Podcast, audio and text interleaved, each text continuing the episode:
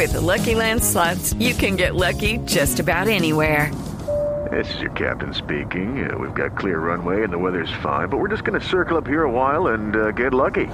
No, no, nothing like that. It's just these cash prizes add up quick. So I suggest you sit back, keep your tray table upright, and start getting lucky.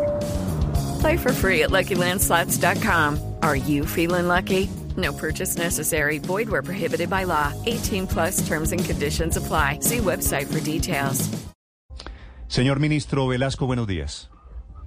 Néstor, un inmenso placer saludarlo a usted y a su mesa de trabajo y por supuesto a los miles y miles de oyentes. No sé, ¿debo felicitarlo por este encargo de chicharrón, ministro? pues son los retos que uno asume cuando a uno le gusta el servicio público.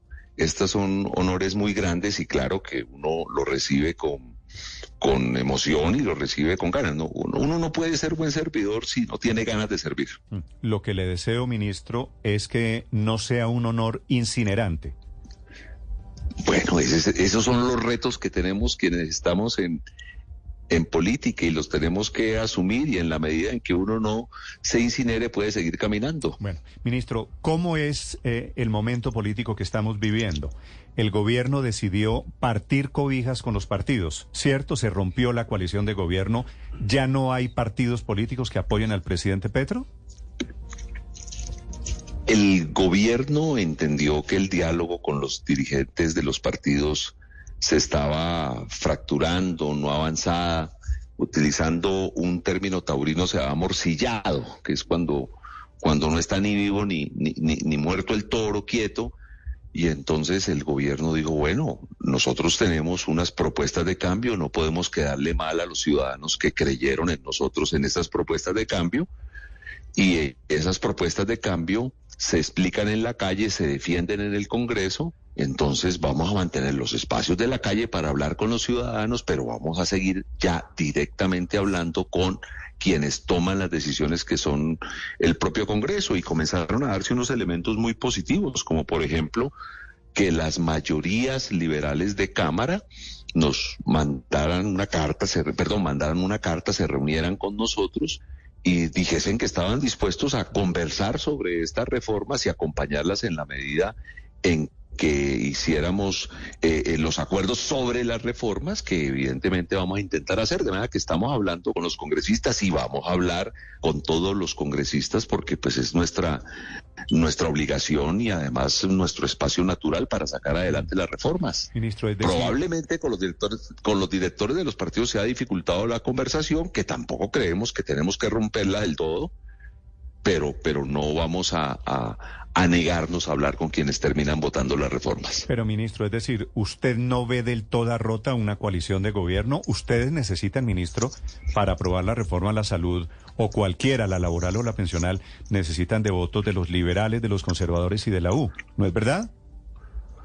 Sí, claro, claro. Y ayer el gabinete hay liberales y en el gabinete hay personas que han tenido un gran compromiso con la U en el actual gabinete en el que quedó y, tenemos espacios y puentes para poder hablar también con los conservadores. Pero, ministro, ¿no salieron los ministros que representaban al liberalismo, al conservatismo y a la U?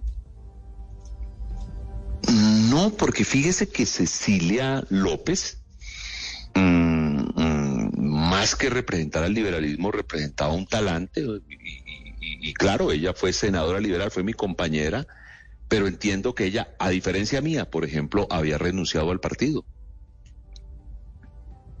Sí. Y, y, los que salieron, y el conservador que salió Guillermo Reyes, y la de la U que salió Sandra Urrutia.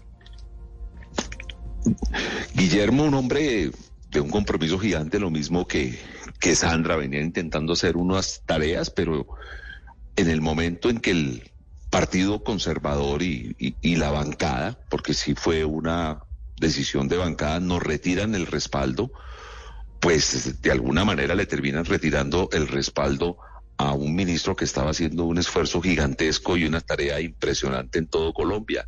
Y en el momento en que la directora del partido de la U intenta retirarnos, o sea, nos retira el respaldo a la reforma de la salud y, y, logra que una de sus representantes se retire de la comisión primera y la otra vote negativamente, pues sentimos que ahí no hay una representación política.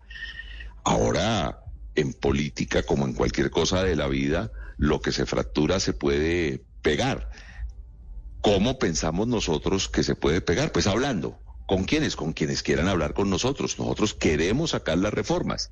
Y para sacar las reformas necesitamos los votos de los congresistas de Colombia.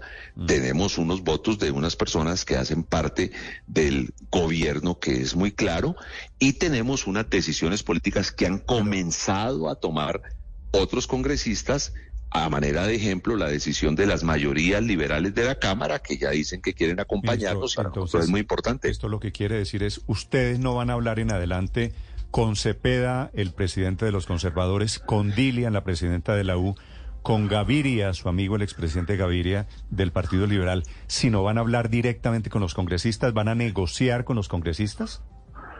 Vamos a hablar, es nuestra obligación, y vamos a negociar textos de las reformas y de los proyectos de ley, no vamos a negociar otro tipo de cosas. Pero claro, si tenemos la posibilidad de hablar con el presidente del Partido Conservador, Cepeda, en el marco de esto que estamos defendiendo, pues él también es senador, necesitamos hablar con él. Si tenemos la posibilidad de hablar con la directora del partido de la U, que ayer mismo tuve unas conversaciones con ella y con el presidente del Partido Conservador, Fincho Cepeda, telefónicamente, pues es que han sido mis compañeros de Congreso. Pues claro que vamos a hablar. Y si el presidente Gavidia quiere conversar, conversamos, pero le decimos a Gavidia, le decimos a Ficho y le decimos a Dylan que no vamos a renunciar a nuestro derecho de hablar con el Parlamento y con cada uno de los parlamentarios. Sí. Esto, esto está, digamos, es a partir de hoy rota la coalición. La interlocución directa es con las bancadas y no con los presidentes de los partidos, si lo interpreto bien. No, si los dirigentes de los partidos quieren hablar con nosotros, hablamos pero la defensa de cada una de nuestras leyes, particularmente las, las que más impactan la vida ciudadana, las que más dejan la impronta del gobierno del cambio, pues vamos a hablar con cada uno de los parlamentarios y vamos a hablar inicialmente con los especialistas en la materia que son los de las comisiones por las cuales entran esas leyes. Nosotros vamos a hablar y vamos a hacerlo además transparentemente, un debate totalmente transparente y un debate que busca que, que nuestras propuestas salgan y salgan bien. Ministro, en ese escenario, ¿no se estaría planteando la posibilidad de que el gobierno esté intentando pasar por encima de la ley de bancadas en caso de que, por ejemplo, los partidos tomen decisiones de bancada de no apoyar los proyectos? ¿Cómo va a actuar el gobierno, por ejemplo, en esos casos? La U y los conservadores frente a la reforma a la salud ya dijeron, luego de una decisión de bancada, que van a votar no. ¿El gobierno, a pesar de eso, va a intentar negociar con los congresistas al menudeo? No, no negociar, pero sí hablar. Pero eso no es, respetar la, la, ley de bancadas. Pero, pero perdón, un gobierno presenta no, perdón, no, no, no, la ley, yo, no, no, no, la ley de banca yo la conozco porque la hice, no, la ley de banca yo la conozco porque la hice, y le voy a explicar lo siguiente. No, no, no, no, no, no. que no obliga? La ley de, no, a ver, la ley de bancadas hace que hayan unos espacios para tomar unas decisiones y las decisiones las toman en bancada y claro, y eso ya, ya, a los miembros por eso digo, el Partido Conservador y la U ya tomaron decisión de bancada de no apoyar la reforma a la salud. A pesar de esa decisión de bancada, ¿el gobierno va a buscar apoyos individuales de esos partidos? Va a buscar que esa decisión se revierta. Pero es que nosotros ah. vamos a defender nuestros nosotros vamos a defender nuestros proyectos, claro, no, claro que nosotros vamos a defender nuestros proyectos. Por ejemplo, no, y ya está pasando. ¿Cómo convence? Mire lo que pasó con Doctor Velasco. Y mire lo que pasó en el Partido Liberal. ¿Cómo van a convencer a los congresistas de que se volteen? No, yo yo yo yo tengo, mire, yo estuve en el Parlamento y de los 24 años que estuve en el Parlamento, 20 hice oposición. Y hice una posición dura muchas veces, respetuosa, pero, pero, pero, pero firme. Y uno habla, uno habla con los gobiernos, con el pasado gobierno, con quien eh, tuve diferencias fuertes en muchos temas, eh, el gobierno siempre reconoció que, por ejemplo, una de sus leyes fundamentales, que fue la reforma de las regalías, contó con todo mi apoyo en el sentido en que pudimos hablar, pudimos ponernos de acuerdo y yo fui el ponente. Y me pareció que era una iniciativa que necesitaba el país y no necesitaron darme absolutamente nada para defender una cosa en la que yo creía. No, allá en el Parlamento uno puede hablar con la gente y con argumentos uno puede ganar una serie de, de, apoyos. Ahora, los congresistas dejemos de satanizar que un congresista no pueda defender eh, eh, eh, las aspiraciones regionales.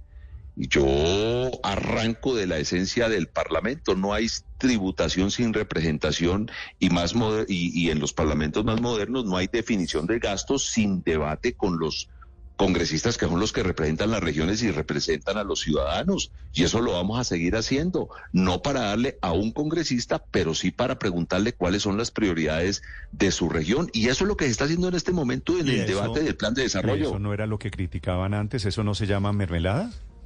No, señor. Yo no solo no, no criticaba, sino que siendo presidente del Senado, creé una comisión para devolverle al Congreso la posibilidad sobre la mesa, óigase bien, sobre la mesa de definir las prioridades de gasto de la nación, no individual, sino sobre la mesa y hablando de ah, proyectos regionales y no proyectos personales. La mermelada se ha dado sobre la mesa.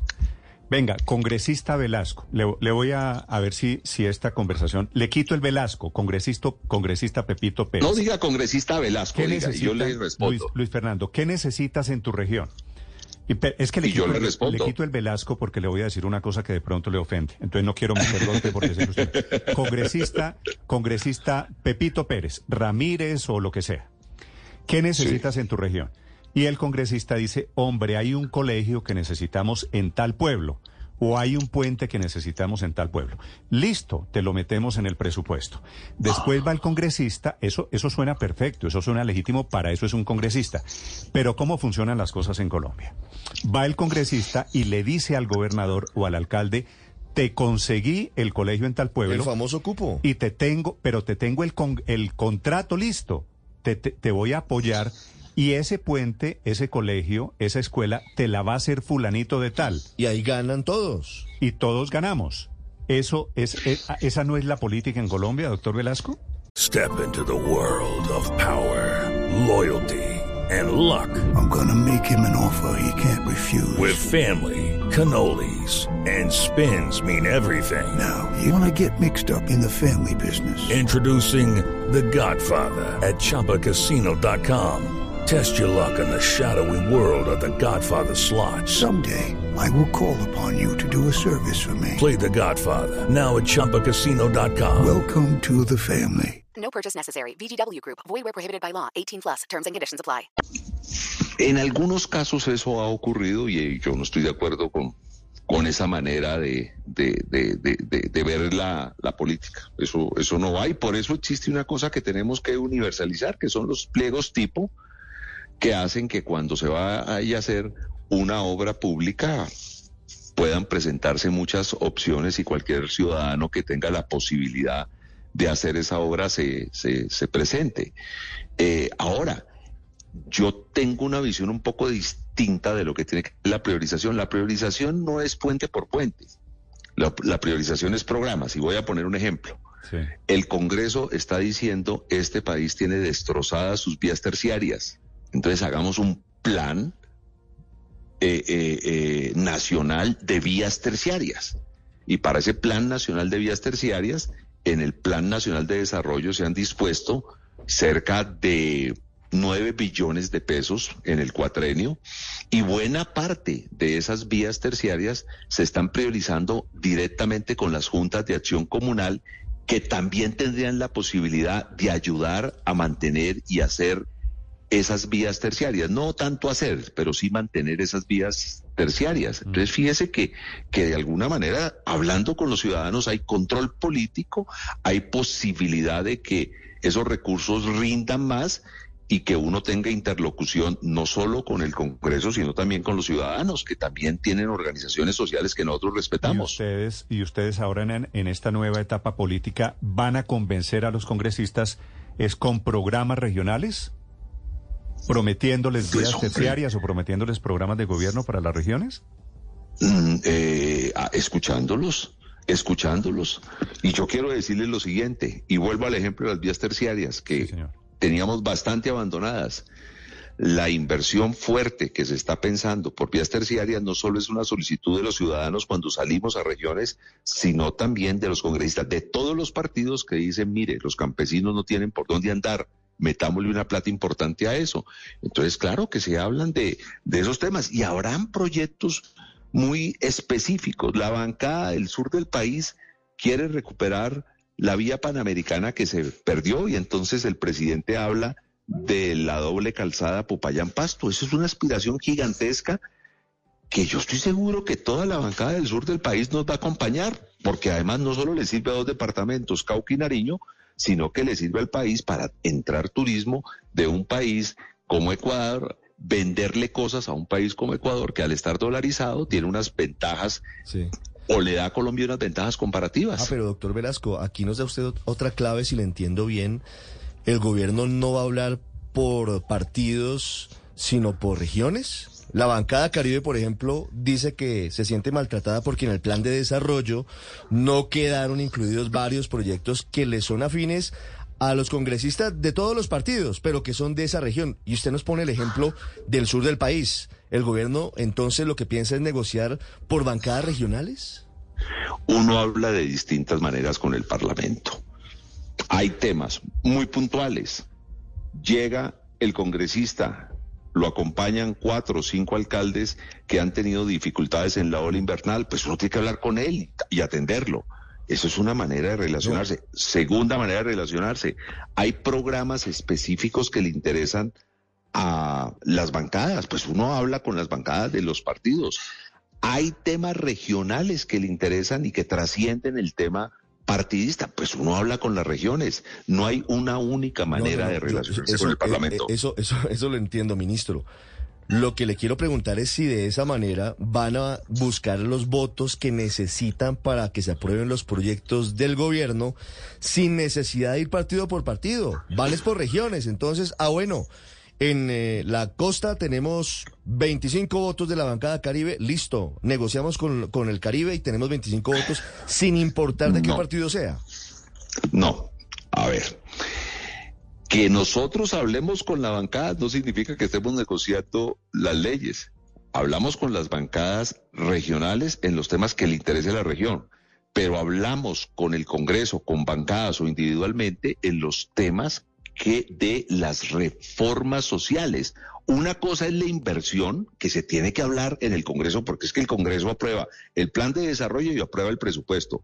Y otra cosa son las leyes de transformación social, como la ley, como la reforma a la salud, la reforma pensional, la reforma eh, eh, eh, laboral. ¿Y eso cómo se convence? Pues mostrando las bondades de las, de las leyes. Esto no es un tema de negociación punto por punto, no señor, es de convencimiento para que se voten unas leyes en, en el que el país crea. Y no solo vamos a hablar con el Parlamento, vamos a hablar con la calle, vamos a hablar con los gremios, vamos a hablar De eso le quería- porque entendemos De eso le quería preguntar. El, entendemos. el presidente viene haciendo convocatorias a levantamientos campesinos, lo del primero de mayo con discurso de balcones, esa convocatoria a movimientos populares, ¿qué significa en momentos en que se rompió la coalición de gobierno, ministro?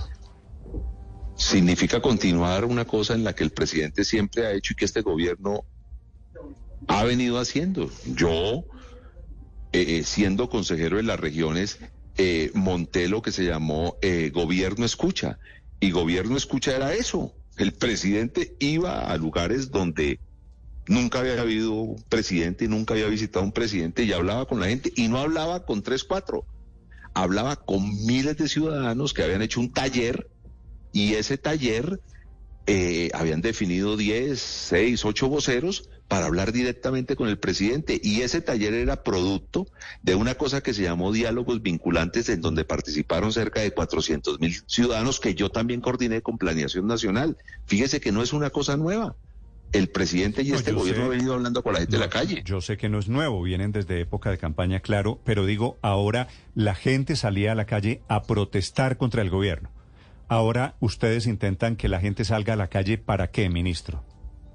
pues para que defiendan sus reformas. Es una manera de expresarse políticamente. Una democracia madura tiene que aceptar que la gente salga a la calle a decirle que está de acuerdo con algo o que está en desacuerdo con algo. Esos son espacios que tenemos que respetar y tenemos que respetar tanto los que caminan como los que escuchan o el apoyo o el rechazo a las cosas. Vale. Es el nuevo ministro del Interior, el hombre que va a manejar la política a partir de la fecha. ¿Cuándo se posesiona, ministro? Nos posesionamos, entiendo, en una posesión colectiva el lunes a las 10 de la mañana. El lunes primero de mayo.